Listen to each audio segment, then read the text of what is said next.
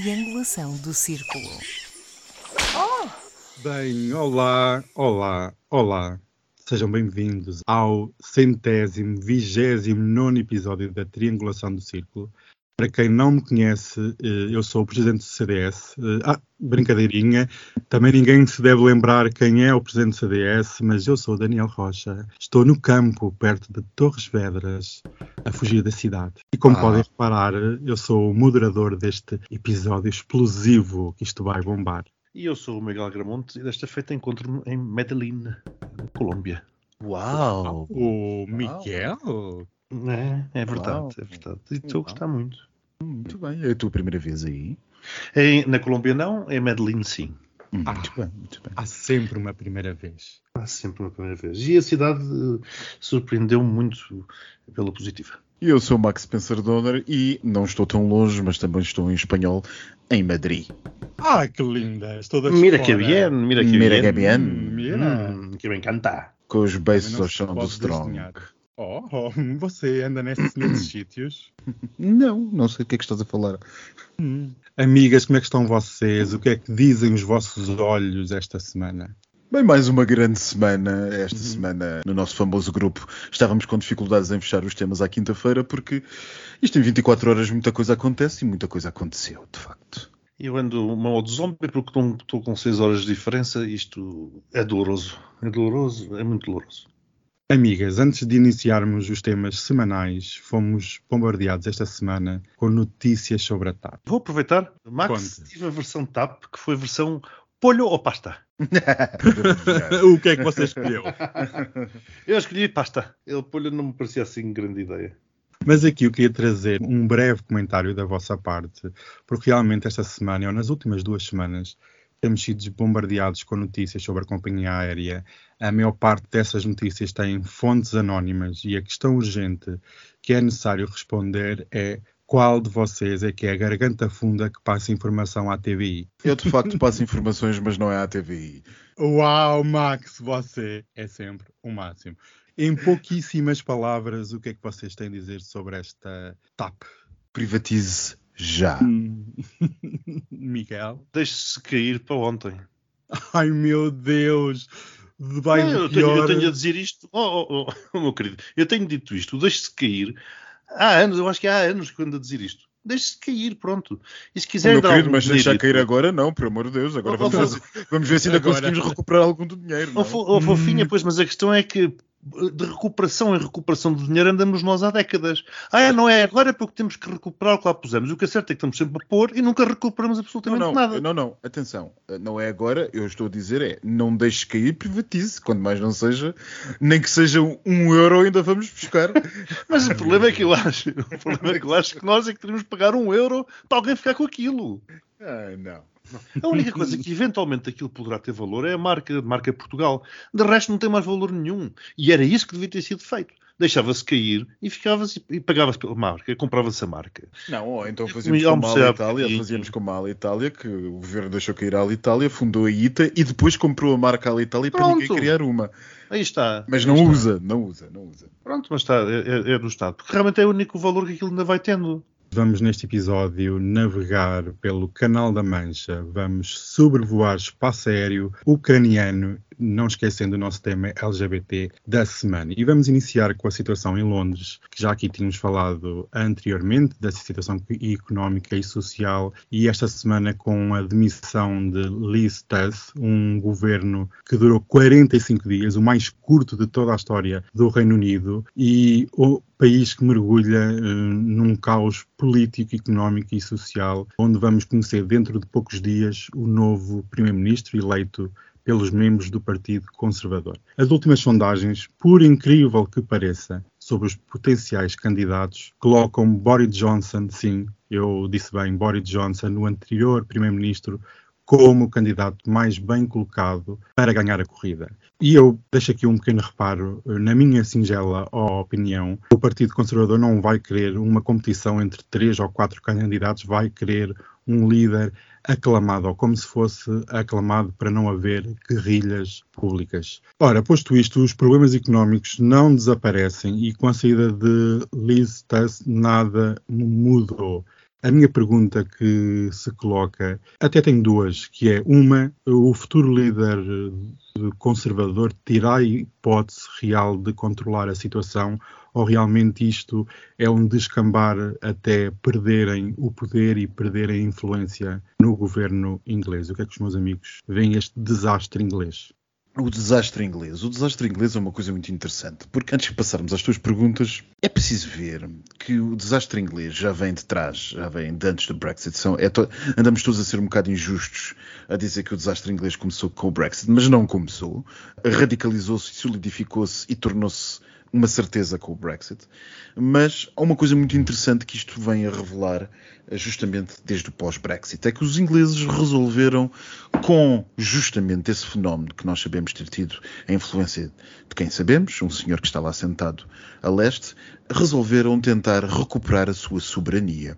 E nessa terra nova da abundância e onde tudo é fácil, onde toda a gente consegue, que seria o Reino Unido, de repente os ingleses tiveram em apenas 40, disseste quantos dias? Quantos dias é que foram? 44, 46 dias, Daniel.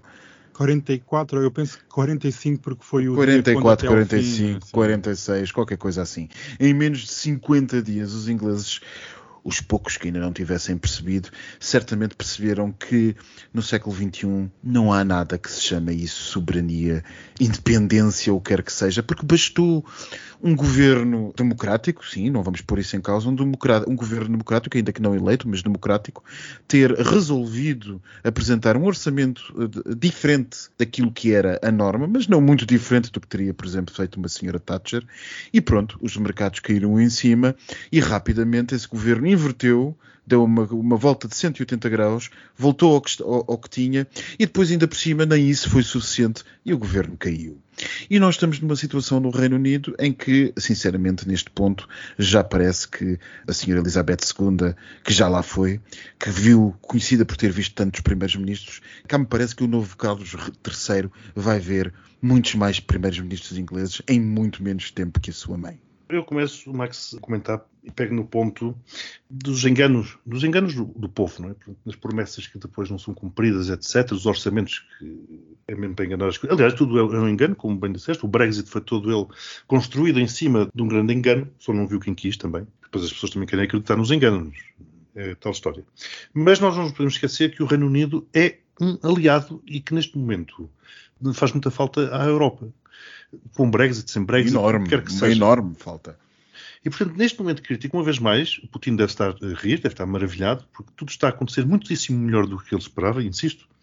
E o Reino Unido anda neste lamaçal, porque é disso que se trata, semana após semana. Isto já, já é motivo de chacota por todo lado pessoas, meus amigos, diziam que, ligadas ao governo, diziam que quando a rainha morresse, o Reino Unido passaria para um país de, de, quinta categoria, e as palavras são deles, e estou a falar de pessoas muito, como dizer, nacionalistas, no sentido de amor da nação, de bom sentido, e eles diziam isto. Eu tenho a impressão é que isto já vai para lá da décima categoria, porque é vergonhosa a figura que tem vindo a fazer. Aliás, vejam-se a quantidade de memes que saíram esta semana por causa da senhora senhora essa que já agora também volto a referir, no México era odiada na embaixada, porque ela, se bem se recordam, eu disse isto antes dela ter tomado posse, ela alterava as horas e as datas das reuniões para poder ir às compras.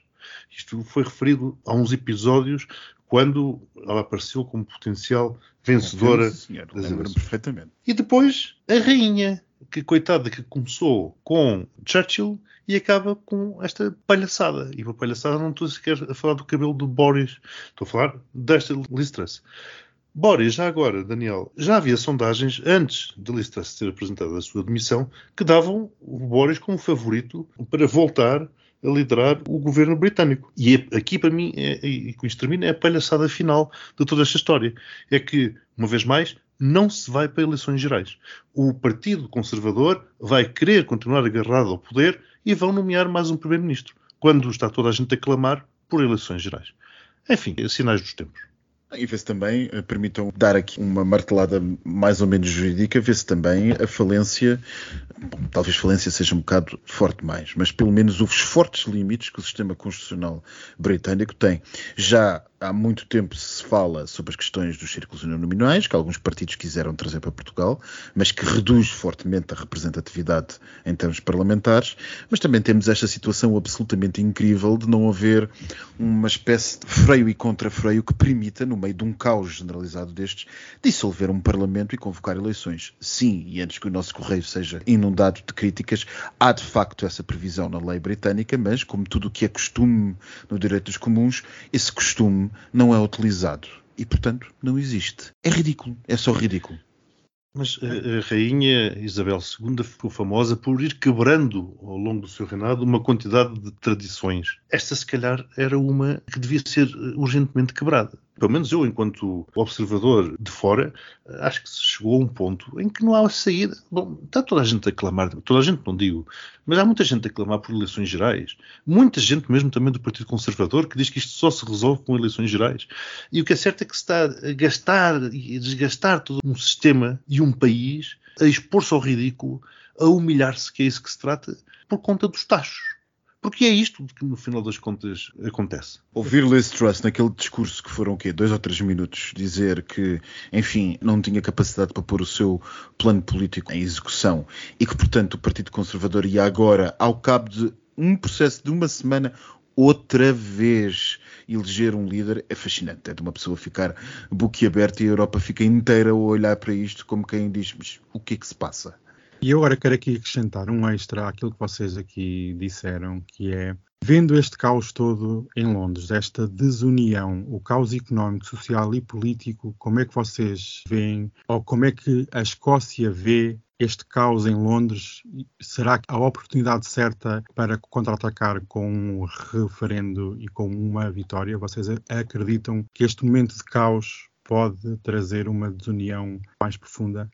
Um referendo, bom, vamos entrar por aí, não é?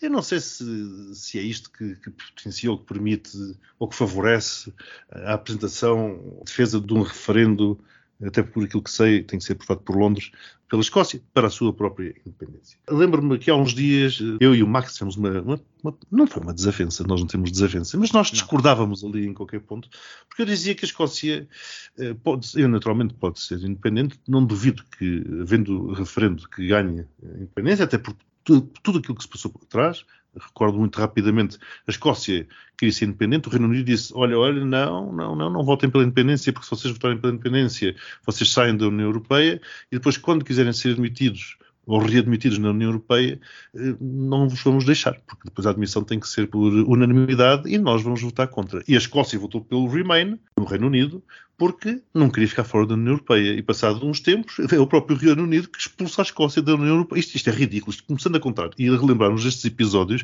é, parece uma história de um filme daqueles pirosos de Hollywood. E pronto, e portanto é o próprio Reino Unido que expulsa a Escócia da União Europeia. É claro que a minha tese é que dificilmente uma Escócia independente será admitida na União Europeia por causa de Espanha, quanto mais não seja por causa de Espanha, porque Espanha tem um problema gravíssimo, como vocês sabem, como toda a gente sabe, com a Catalunha, e se isso acontecesse no dia seguinte, poderíamos ter uma Catalunha independente a querer ser admitida na União Europeia. E se a Espanha vota a favor da entrada da Escócia na União Europeia, com que cara é que vai votar contra a entrada de uma Catalunha na União Europeia? Esta é a minha tese. Mas o Max não concorda. O Max não concorda, mas antes de ir aí, o Max tem que responder ao Daniel. O Daniel hum. uh, estava a falar sobre a questão da Escócia e da possível aumento do apoio ao independentismo escocês. Pois eu acho que há uma coisa que parece óbvia, é que a exposição de motivos do independentismo escocês nem tem que ser feito pelos próprios independentistas ou aqueles que são adeptos do independentismo, porque basta sentarmos a ver o caos em que aquele país está, país entendido o Reino Unido, não o somatório dos países em particular, não aquele país em particular, aliás, para uma pessoa, por muito distante que seja, perceber claramente que um escocês, a melhor coisa que tem a fazer é pôr-se dali para ferozes, porque aquilo não dá com nada. Portanto, a exposição de motivos que os independentistas têm que fazer, a sua proposta de razões para a independência, está mais que garantida com aquilo que se passa atualmente. Agora, se Nicola Sturgeon consegue ou não consegue controlar a narrativa de modo a chegar lá, isso é outra questão. Nicola Sturgeon, próprio Liz Truss se demitiu, enfim, a imprensa avançava nessa manhã, a imprensa escocesa, mas também a londrina, que Truss ainda não tinha sido contactada ao cabo de mais de quase seis semanas de governo, ainda não tinha recebido sequer um telefonema da então nova Primeira-Ministra. Portanto, Sturgeon escreveu no seu Twitter qualquer coisa como: se não se importam, eu vou esperar pelo próximo Primeiro-Ministro do Reino Unido para falar com alguém, já que esse será, salvo erro, ela disse, o sexto, o quinto ou o sexto, desde que eu iniciei as minhas funções como Primeiro-Ministro, First Minister, no caso, que é, um, que é um termo diferente, da Escócia, entenda-se. Portanto, sim, o independentismo escocês está a ter um grande momento, porque qualquer observador racional consegue perceber que desde o Brexit só há uma solução possível. Então, um observador racional sentado em Edimburgo só há mesmo uma solução possível. E esse é o independentismo. Depois, relativamente... Grande, grande momento, desculpa, Max, grande momento e oportunidade. Grande momento coisa... e oportunidade. Depois, enfim, é verdade que estatutariamente, ou em termos de direito, vá lá, de facto, a lei estabelece que um referendo à independência na Escócia tenha que ter a autorização do governo em Londres, mas o que é facto é que também está em curso um processo no equivalente ao Supremo Tribunal Inglês, processo esse que poderá ser uma bela machadada, mais outra no orgulho inglês dentro de poucas semanas, porque as suas primeiras decisões estão previstas para os próximos tempos bem próximos, que é justamente um processo em que o Tribunal é convidado a considerar se a obrigação, porque lembremos, antes de uma explicação, o Reino Unido não é uma sujeição dos outros países enquanto colónias à Inglaterra, é formalmente uma união de reinos em igualdade de circunstâncias sobre um mesmo soberano. Portanto, o que está em questão no debate nesse tribunal em Londres é, no Supremo Tribunal, no equivalente ao Supremo Tribunal, o Alto Tribunal, é justamente até que ponto é constitucional, e aqui constitucional eu utilizo um termo não técnico porque não é assim que se diz no direito da Inglaterra, mas até que ponto é constitucional que uma análise como essa que os escoceses queiram fazer à sua pertença ao Reino Unido tenha que depender da autorização de um governo que não tem competência sobre esse mesmo outro reino, porque lembremos, não é? É de facto o governo do Reino Unido, mas é governo do Reino Unido também e governo de Inglaterra em particular. Portanto, é um, é um governo que responde na plenitude das suas funções para toda a Inglaterra e em algumas para os outros reinos membros do Reino Unido. E olhem que essa questão não é assim tão fácil e muitos dos analistas e professores de direito no Reino Unido, até alguns bem longe do independentismo escocês, têm dito que há sérias possibilidades do Tribunal entender que, de facto, tal interpretação não é conforme à lógica do direito. E, portanto, poderá, apenas poderá acontecer que nas próximas semanas o orgulho inglês ainda sofra mais esse machadada forte no seu orgulho relativamente à possibilidade da Escócia aceder. Bem, numa União Europeia em que se debate o acesso do Kosovo e quase toda a minha gente está de acordo e que, que se reconhece que o único limite é justamente os países que ainda não reconheceram essa independência, como por exemplo Espanha, eu acho que se continuarmos por este debate, por que não debater a questão da Escócia? E digo-vos mais, ao contrário do que o Miguel estava a dizer, eu de facto acredito que a Espanha acabaria por não ser um problema, porque isto na União Europeia, quando todos querem e apenas um não quer, chega -se sempre a qualquer solução. Hum, não sei, não sei. Bom, pronto, isto agora é, é naturalmente a opinião de cada um. mas não sei, não sei. Mas agora, Max, complementando muito rapidamente aquilo que disseste, a questão de Londres e, e achar que mandam todos, é que no Reino Unido existe também uma Lisbolha, que é uma espécie de Lambable. É, existe. Lambable. Existe. Londres acha-se o dono e senhor e também é um sugador de dinheiros públicos daquele país, que é uma coisa, um disparate. Exatamente, sem sombra de dúvidas. Há muita coisa. Isto tudo daria um podcast por si. E nós agora vamos deixar o Canal da Mancha e vamos em direção à frente de Batalha a leste. Agora que estamos na mudança de estação, entramos também numa mudança nesta nova fase do conflito armado. E recentemente temos assistido a uma maior intervenção de países árabes quer do lado russo, quer do lado ucraniano. O Qatar a visitar Putin, a Arábia Saudita a doar 400 milhões de dólares à Ucrânia, o Irão a fornecer drones kamikazes à Rússia e até a Bielorrússia a assumir um novo papel no conflito. E realmente esta semana foi muito produtiva em termos de alianças políticas, económicas e militares, mas para mim o tema mais perigoso foi a entrada direta do Irão no conflito ucraniano, quer fornecendo os tais drones kamikazes, bem como a instrução no manuseamento deste equipamento. E só a presença de instrutores demonstra que existe uma vontade por parte do Irão em ajudar o seu aliado russo. Aqui um pequeno parte. Toda a gente diz, eu uso também o termo drones kamikazes, porque são desenhados para não sobreviverem à sua missão, mas o termo correto deve ser míssil de médio alcance, porque os mísseis são sempre desenhados para não sobreviverem à missão. Bem, mas isto foi só um pequeno à parte, porque isto faz-me às vezes confusão com os nomes. E porque o Irão? O Irão é um país que tem uma capacidade produtiva enorme a nível militar, a qualidade do seu material são reconhecidos por este mundo fora e os seus mísseis de precisão são altamente requisitados. Já foram fornecidos mais de mil drones e estão à espera de outros fornecimentos nesta categoria. E porquê é que estes mísseis drones são transformadores no teatro de operações? Primeiro porque são indetetáveis aos radares convencionais, voam a baixa altitude, são portáteis, podem ser manuseados em qualquer parte do território e podem ser lançados em qualquer ambiente territorial, mas causam grandes estragos, como nós temos assistido esta semana, com ataques a instalações de produção de eletricidade, tudo que for instalações de primeira necessidade foram atacados por estes drones e estão realmente a fazer aqui um shift no teatro de operações neste momento. Eu acredito que a região do Médio Oriente, que agora parece ter entrado de rompante no conflito, tem a resposta para alterar o curso deste conflito e entregar a vitória a um dos lados, e existindo pressões quer para que Israel apoie fortemente a Ucrânia, quer que o Irão apoie ainda mais a Rússia. E estes países vão ter que um dia alinhar-se com um destes eixos. Tenho aqui duas perguntas. Primeiro, como é que vocês veem, de uma forma, como é que veem a nova participação da Bielorrússia em estar a hospedar mais de 9 mil tropas russas? Se acham que isto é uma manobra de diversão? E segundo, se consideram que a entrada do Irão com a entrega de material militar de precisão é uma nova escalada neste conflito. Bem, nós temos andado de escalada em escalada também aqui. É o Reino Unido de escalada em escalada para baixo e, esta guerra de escalada em escalada para cima. Estavas a falar do Irão.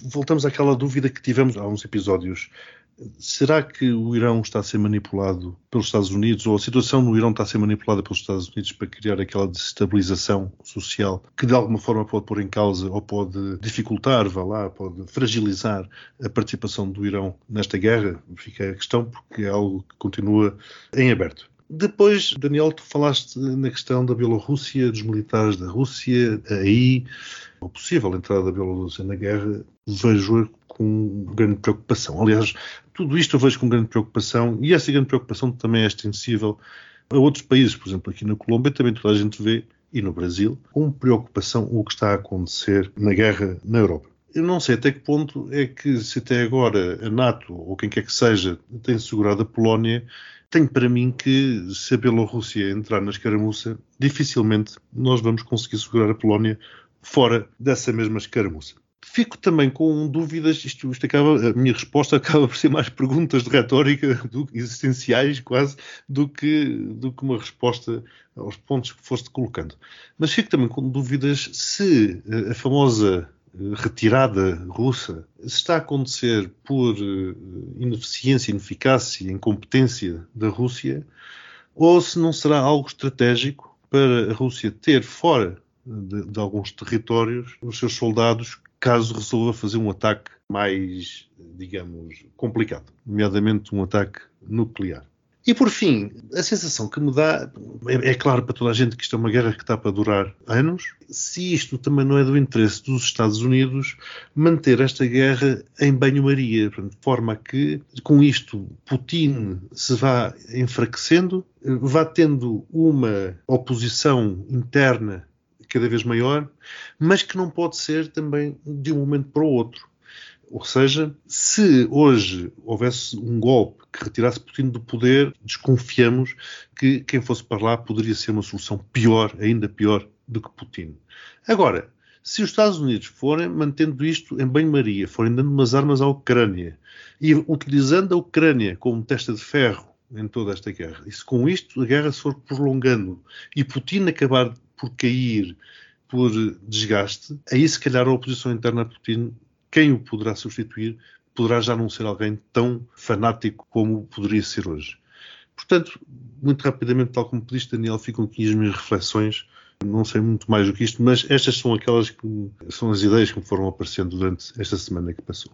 Daniel, eu acho que ela foi raptada pelas Farc. Que está a falar a Soeiro para Gomes. Ai, oh, Max. Sabes que as Farc é mazinha quando está inspirada. Elas já não existem, mas ainda há aí uns, uns grupelhos no meio, da, do, no meio da selva, voltem a não vir que se dizem os comunistas como deve ser. Bem, eu, eu pessoalmente não acho que os Estados Unidos estejam a tentar nada disso. Isso é uma ideia que eu já vi partilhada por alguns círculos e até alguns círculos que até dizem que não apenas os Estados Unidos estão a fazer isso, como até dá jeito à própria Europa, porque assim os governos não têm que investir nos próximos 20 anos em orçamentos militares. Eu acho hum, que o devido respeito e devido vénia por opinião diversa, que neste caso é a do meu caríssimo amigo Miguel, eu acho que esse tipo de possibilidade, além de poder ser, eu não diria fantasiosa, nem diria cínica, mas um bocadinho rebuscada, tem um problema óbvio. É que para uma presidência como Biden, tudo interessaria neste momento menos ter que fazer isto. Porque ter que fazer isto tem sido um dinamitador de apoio interno muito forte, porque a imprensa europeia tende a achar que Biden, ao fazer isto, é como os governos europeus cuja opinião pública tende a apoiar e tende a ficar cada vez mais, vá lá, eu não diria empolgada, mas pelo menos mais ativa a pressionar os seus governos para serem mais fortes com a Ucrânia. Mas do outro lado não é bem assim. Do outro lado a coisa está-se a radicalizar e está a ser vista cada vez mais como uma questão dentro da própria política americana, dividindo fortemente os republicanos dos democratas, ainda que por enquanto os republicanos mantenham apoio uh, bicamaral às soluções de apoio à Ucrânia. Mas vamos lá ver se isto se mantém, sobretudo depois das midterms. Portanto, eu acho que Biden, por ele, estaria muito bem sem ter que enfrentar este assunto agora. Para ir aos pontos que o Daniel perguntou, que é para não se desviar da coisa, porque senão. E tens que ah, ser rápido, Max. E tem que ser rápido. Eu diria que uh, a parte da entrada do, uh, do Irão é uma parte que já se percebia, já era mais do que óbvio, desde o início que estamos a ouvir falar dela. Ela apenas se tornou agora um bocadinho mais nítida, uma vez que houve uma clara mudança de estratégia russa, e essa estratégia passa pela destruição basicamente todo o sistema de produção energético da Ucrânia. A Ucrânia já perdeu 45% da sua capacidade produtiva de energia nos últimos pouquíssimos dias, portanto, neste momento as pessoas estão às escuras. É preciso lembrarmos também do sistema de aquecimento das casas, o sistema de abastecimento de águas, tudo está a ser atingido e tudo está a ser atingido a baixo custo, porque os ditos drones iranianos custam entre 30 a 40 mil euros cada um e, pelos vistos, têm um índice de efetividade que não é dos melhores, porque 50% ou mais estão a ser abatidos, mas também não se perde grande coisa. E se mais de 50% estão a ser abatidos e ainda assim 40% da capacidade de pressão energética da Ucrânia está em baixo, podemos dizer que a Rússia está a ter aqui um ponto bastante positivo, porque os ucranianos, para destruir estes drones, estão a recorrer a mísseis que custam milhões de euros. A boa notícia disto tudo é que os europeus já identificaram esta carência e já identificaram este problema e a resposta estará aparentemente a caminho. Portanto, a intervenção do Irão eu creio que está mais a ver com a necessidade de mandar uma mensagem ao Ocidente e, sobretudo, aos Estados Unidos, mas acho que é uma intervenção que poderá reduzir consoante se chegue ou não a acordo sobre as questões das sanções ao Irão. E, portanto, eu acho que o Irão ainda não é um peão completamente do lado da Rússia, porque já deu para perceber que o Irão, enfim, se for necessário, esquece rapidamente do lado russo. É que é preciso é que toquem exatamente naquilo que ele quer que seja tocado e que, claro está, se o regime sobreviver às revoltas que tem na rua. O mais interessante disto tudo na questão do Irão não deixa de ser esta semana a questão de Israel. O facto de Israel ter negado, basicamente ter feito, ok, nós apoiamos com uma coisa que foi equivalente ao thoughts and prayers das redes sociais, que foi basicamente dizer, ah, nós temos muita pena vossa, realmente partilhamos convosco a vossa dor ucranianos, mas não vos vamos ajudar. O que Israel fez foi uma coisa muito interessante, porque foi uh, basicamente dizer, eu não entro no apoio na guerra na Ucrânia contra a Rússia, que é apoiada pelo Irão, porque na minha guerra nesta zona, em plena Síria, onde eu gosto de vez em quando, quando não tenho nada que fazer, ir lá fazer uns bombardeamentos contra o Irão, normalmente a Rússia, que é aliada do Irão, deixa-me passear sem fazer nada. E se eu for agora para a Ucrânia, se calhar não vão. Eu acho que isto revela uma falta estratégica imensa de Israel, de quem tenta jogar um jogo muito mal jogado entre dois sítios e que provavelmente vai acabar sozinho, sobretudo se os democratas continuarem a manter o poder em Washington. E por fim, a Bielorrússia. Ninguém sabe muito bem se a Bielorrússia é uma tentativa de desviar a atenção, uma espécie de olho Sauron a virar-se para o outro lado para ver se. Ai, adorei a referência. Para ver, para ver se. E entretanto alguém joga o anel na fornalha. Não é isto que está claramente a acontecer. Eu acho que pura e simplesmente o regime de Lukashenko está bastante aflito, bastante enervado. Lukashenko é um verme, ponto final parágrafo. E os vermes normalmente nestas alturas começam a ter soluções típicas de vermes, que é arrastarem-se e deixarem aquela coisa assim, aquele rastro que o verme deixa ao arrastar-se. E portanto, Lukashenko está a tentar fazer aquilo que todo e qualquer verme deste género faz, que é uma fuga para a frente. Ele sabe que se o assunto virar ao contrário na Bielorrússia e de repente o regime ficar à beira de cair, a Rússia não tem capacidade neste momento, porque digam o que disserem, a Rússia não tem capacidade. Uma coisa é ter armas nucleares, outra coisa é ter tropas e ter capacidade convencional para invadir, por exemplo, a Bielorrússia e estabilizar uma eventual revolta. E Lukashenko sabe também que neste momento o Ocidente e a Ucrânia tudo farão para destabilizar o seu regime. Portanto, eu acho que o Lukashenko está a tentar mostrar aquilo que não é capaz. E sim, se houver uma, uma invasão do norte da Ucrânia por exército bielorrusso, não por exército russo vindo da Bielorrússia, porque isso não é propriamente novo, já lá tivemos no início da guerra. Se houver uma invasão da Bielorrússia no norte eh, da Ucrânia, eu não sei quem é que para os polacos. Não sei se os americanos os conseguem parar. Acho que foi o único ponto que concordamos, não é verdade? Esta semana estamos tão discordantes. Uau, adoro. Vamos todas lutar daqui a bocado. Para finalizar este menu de temas, temos o nosso tema LGBT desta semana, que vamos falar sobre a lei de autodeterminação de género. Amigos, podcasters, opiniões sobre este projeto que supostamente irá ser aprovado no Parlamento. Vocês devem se lembrar aqui há uns anos no debate das redes sociais fez uh, forte sobre a questão das casas de banho, em que descobrimos que metade do país tem medo de ser violado numa casa de banho da escola.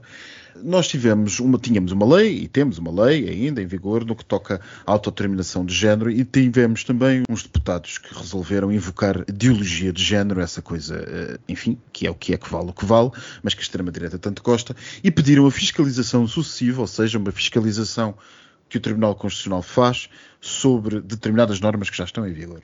E esse grupo de deputados, que contou com CDS, Chega e PSD, conseguiram que fosse fiscalizado e conseguiram que o Tribunal Constitucional considerasse que algumas das normas de facto eram constitucionais, não pela decisão em si, que recordo era a capacidade das crianças, eh, portanto, menores de 18 anos, que eventualmente se encontrassem numa situação de mudança de género e que quisessem começar a manifestar essa mudança, tivessem a possibilidade de pura e simplesmente escolherem a casa de banho a que iam.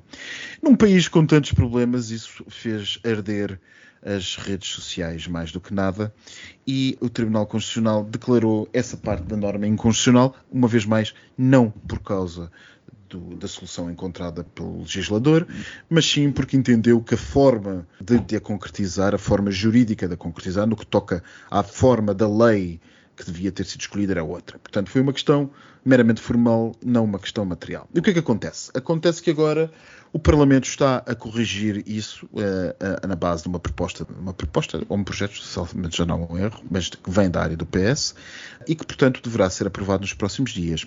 E o único comentário que eu posso fazer, uh, e, e, vai justamente, entenda-se, antes de fazer o comentário, vai justamente na possibilidade daquilo que já estava estabelecido ser de facto feito, ou seja, um jovem ou uma criança que queira, como tal, identificar-se do género diverso daquilo que lhe foi atribuído à nascença, poderá fazê-lo e a escola tem que o aceitar. E, portanto, meus amigos, o comentário é este.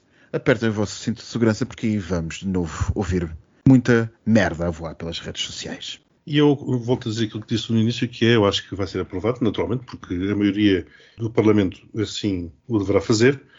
Continuo a achar ridícula esta situação das casas de banho. Aliás, eu acho que isto deve ser aprovado já e acabou-se, e não se fala mais nisto, porque já estamos a ficar muito para trás. Já estamos a ser ultrapassado por variedíssimos países. E a questão das casas de banho, de uma vez por todas, isto é ridículo. E é, Nós importar, temos... é importar questões de, de outro lado. Exato. Nós temos cada vez maior número de lojas que eh, as casas de banho eh, é uma casa de banho. E depois quem enfrenta a casa de banho é de um género ou de outro a questão das casas banho divididas por género não faz qualquer sentido. Até me apetece perguntar eh, se na casa desses senhores conservadores que se escandalizam com tudo isto, se tem uma casa de banho para os homens e outra casa de banho para as senhoras. Quando dão um jantar, não é? E alguém quer ir à casa de banho, ele diz: Não, olha, vá pelo corredor e depois eh, o senhor que, que, é homem vira à direita e a senhora vira à esquerda. Aliás, isto é perfeitamente ridículo e eu só me pergunto de que têm medo eh, esses senhores, ou, ou ou pondo as coisas noutra, noutra, perspectiva, o que é que lhes passa pela cabeça? Provavelmente uh, têm medo de ser violados na casa de banho. Ou têm medo de, de violar alguém. Também pode ser isso. Eu sei, não faço a mínima ideia. Será mas... que eles são tentados a fazer aquilo que são sempre apanhados a fazer? Têm medo de violar pessoas na casa de banho, ou têm medo de ser violados por pessoas na casa de banho, porque provavelmente entram na casa de banho a pensar que vão violar alguém?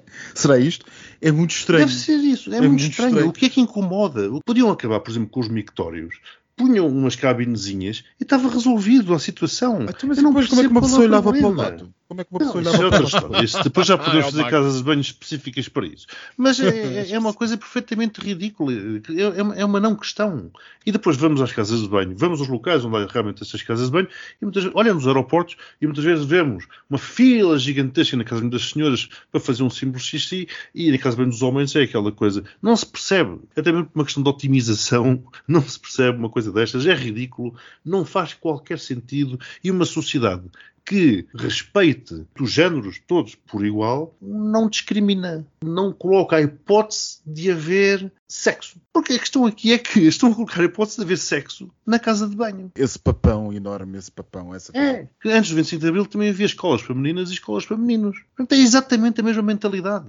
Porque tinham medo que os meninos e as meninas Olha, lá está, fossem à casa de banho, como se isso tivesse evitado alguma coisa. Gerou um povo cheio de complexos que ainda hoje temos. Portanto, acabem com isto, aprovem-nos essa porcaria e dediquemo-nos realmente a temas verdadeiramente importantes. Um último comentário, só para vocês verem ao ponto a que nós vamos chegar neste debate outra vez. Laurinda Alves, essa famosa vereadora dos Direitos Sociais e Humanos da Câmara Municipal de Lisboa, famosa em todas as redes sociais portuguesas que gostam de bater ninharias e que promoveu recentemente a famosa parada dos sem-abrigos em Lisboa e que depois acabou por ser cancelada por Medina, disse que com esta lei agora as pessoas vão ter que baixar as calças às crianças para saber a sua identidade. Bom, a igreja já o faz. Ai meu Deus, isto agora está-se a aproximar o postigo, começa a descambar. Não, vamos para o postigo, vamos para o postigo. É agora. O postigo de Daniel. Amigas, isto realmente uma pessoa leva, está a debater um tema e leva logo ali com, com o comentário do Miguel. Meu Deus, até fiquei zonzas tão boas. Foi perfeito, foi uma perfeita entrada neste sítio Foi, sim, Miguel pessimamente frequentado, por isso é que nós estamos todas aqui a transmitir em direto, porque ninguém entra, senão também leva com a lama, não é? Se este país era um chiqueiro, um esgoto a céu aberto até agora, depois disto tudo, meu Deus. Bem, eu vou ser muito rápido e telegráfico, nós temos todos voos para apanhar, coisas para fazer, a audiência também tem coisas para fazer, não pode estar sempre aqui a ouvir notícias e coisas boas, porque isto é o que interessa. Isto é o que realmente interessa. Agora é Ucrânia e coisas, opa, deixem-me em paz. Bem, vocês como pessoas, como seres humanos, como é que vocês fazem homenagem aos vossos familiares, a pessoas bisavós, avós, pais, irmãos, tios, primos, como é que vocês fazem, não é? Mas que tipo de homenagem? Quando vocês querem honrar a pessoa, o que é que tu fazes? Um ramo de flores, um livro, um jantar, escreves um poema, o que é que tu fazes? Mas algo desse tipo, sim, dependendo. Dependendo, e o Max também faz alguma coisa para homenagear Homenagear em que sentido? Em que pois, contexto? É, isto é tão vasto. É, é, homenagear, vocês não gostam de homenagear pessoas? Homenagear. Ai, já, já estou toda trocada. Não gostam? Não. Depende das pessoas, depende das pessoas. Somos insensíveis, pá. Isto é, você, eu aqui a trazer afetos, já que não usar. Marcelo Rebelo de Souza és tu? Sou eu sim. Eu estou encantada. Porque se o Marcelo não tem já o calibre, eu, alguém tem que, tem que assumir a função. Alguém tem que, tem que dar beijinhos às pessoas. Eu dou beijinhos. Beijinhos é uma boa forma de homenagear pessoas. Pronto, vês? Muito bem, Miguel. Muito bem, adorei, gostei. Vou emoldurar. Mas porquê que eu fiz esta pergunta? E este é o meu único tema da semana. Nós temos milhares. Eu tenho uma lista de espera de temas. As pessoas me mandam mensagens, e-mails. Parem, por favor, eu não tenho tempo. Este postigo está, está mesmo a acabar. A Kim Kardashian, que eu adoro, uma forma dela honrar a avó do lado materno, porque a avó uma ah, vez. daí a pergunta, Sim. Max. Ah, porque a avó uma vez disse-lhe, e passo a citar: Tu nunca vais realmente viver a tua vida enquanto não tiveres sexo em frente a uma lareira. E o que é que a Kim Kardashian fez? Estava com o anterior namorado em frente a uma lareira e lembrou-se: Olha, vamos honrar a minha avó. E tiveram sexo em frente à lareira. Há pessoas que honram assim os seus familiares. Pronto, ok. É, Está bem, quer dizer, essa, é essa nunca me teria ocorrido, confesso, até porque, enfim, estar a ter sexo a pensar em familiares, enfim, já parece que vou votar contra, Bem, há kinks para tudo, não é? Vou votar contra a lei da autodeterminação de género. Mas aqui o fetiche não é familiares, é a lareira. Estão a Pois, está bem, mas É repara, mas sexo ela, ela- ela- mas ela teve sexo em frente à lareira a lembrar-se da avó. Eu acho isso doentio. Pronto, Toda a gente é doentia, esta sociedade é doentia. Por isso, olha, eu como adoro a Kim K, ela pode matar toda a gente, que eu vou sempre adorar ela, eu não me importa. ai é, meu como, Deus. é como o Donald Trump, ele também disse que podia ir eh, à Quinta Avenida disparar sobre pessoas e as pessoas votavam nele. Eu não votava, mas na Kim K eu votava para Mas presidente. e alguém tem dúvidas sobre isso? Nenhumas. Esse é o problema dos dias de hoje. Pois é o problema dos. Eles fazem o que querem e ainda assim. Kim K é presidente nas midterms. Beijinhos, queridos. Para a semana estamos cá. Era só Beijinhos, isto. Era só beijinhos. isto. É, eu filha, não eu há tempo. sítio para isto. Você fala da Ucrânia, você fala da Inglaterra, você fala tudo e mais alguma coisa, mas depois, quando é importante, saber que o Carlos tem umas, umas taras e manias que toda a gente fica louca. Olha, é o que eu quero saber, o que eu vou dizer já neste postigo é que para a semana quero um direito de antena a protestar de não ter tido o meu direito de antena nesta semana. É verdade, é verdade. E tu pediste e o moderador falhou. E o moderador falhou, portanto eu vou-me embora daqui. Falhou, Eu vou-me embora uma vez querida. mais. E vou pôr no TripAdvisor para ninguém ver este postigo. Olha, licença, eu, vou dar, eu vou dar uma Para semana, pessoas e para vou a semana dizer, sou eu assim o, o moderador e não vou esquecer, meu Hum, querido. pronto, oh, Max, eu vou-lhe enviar um- umas alcagoitas. Um ramo de flores, Um um sexo de à frente da lareira. Ai, olha, Qualquer uma coisa para, uma para me fazeres uma homenagem. Exato, um sexo à frente da Hum. lareira. Não, vou pintar um óleo, que agora pinto, sou pintora. Vou pintar um óleo de sexo à lareira. A minha interpretação de sexo à lareira. Max, espera, vai receber. Beijinhos, beijinhos. Beijinhos, beijinhos e até para a semana.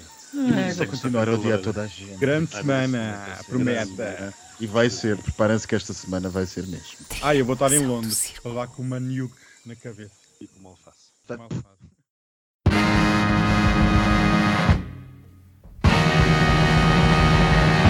The other night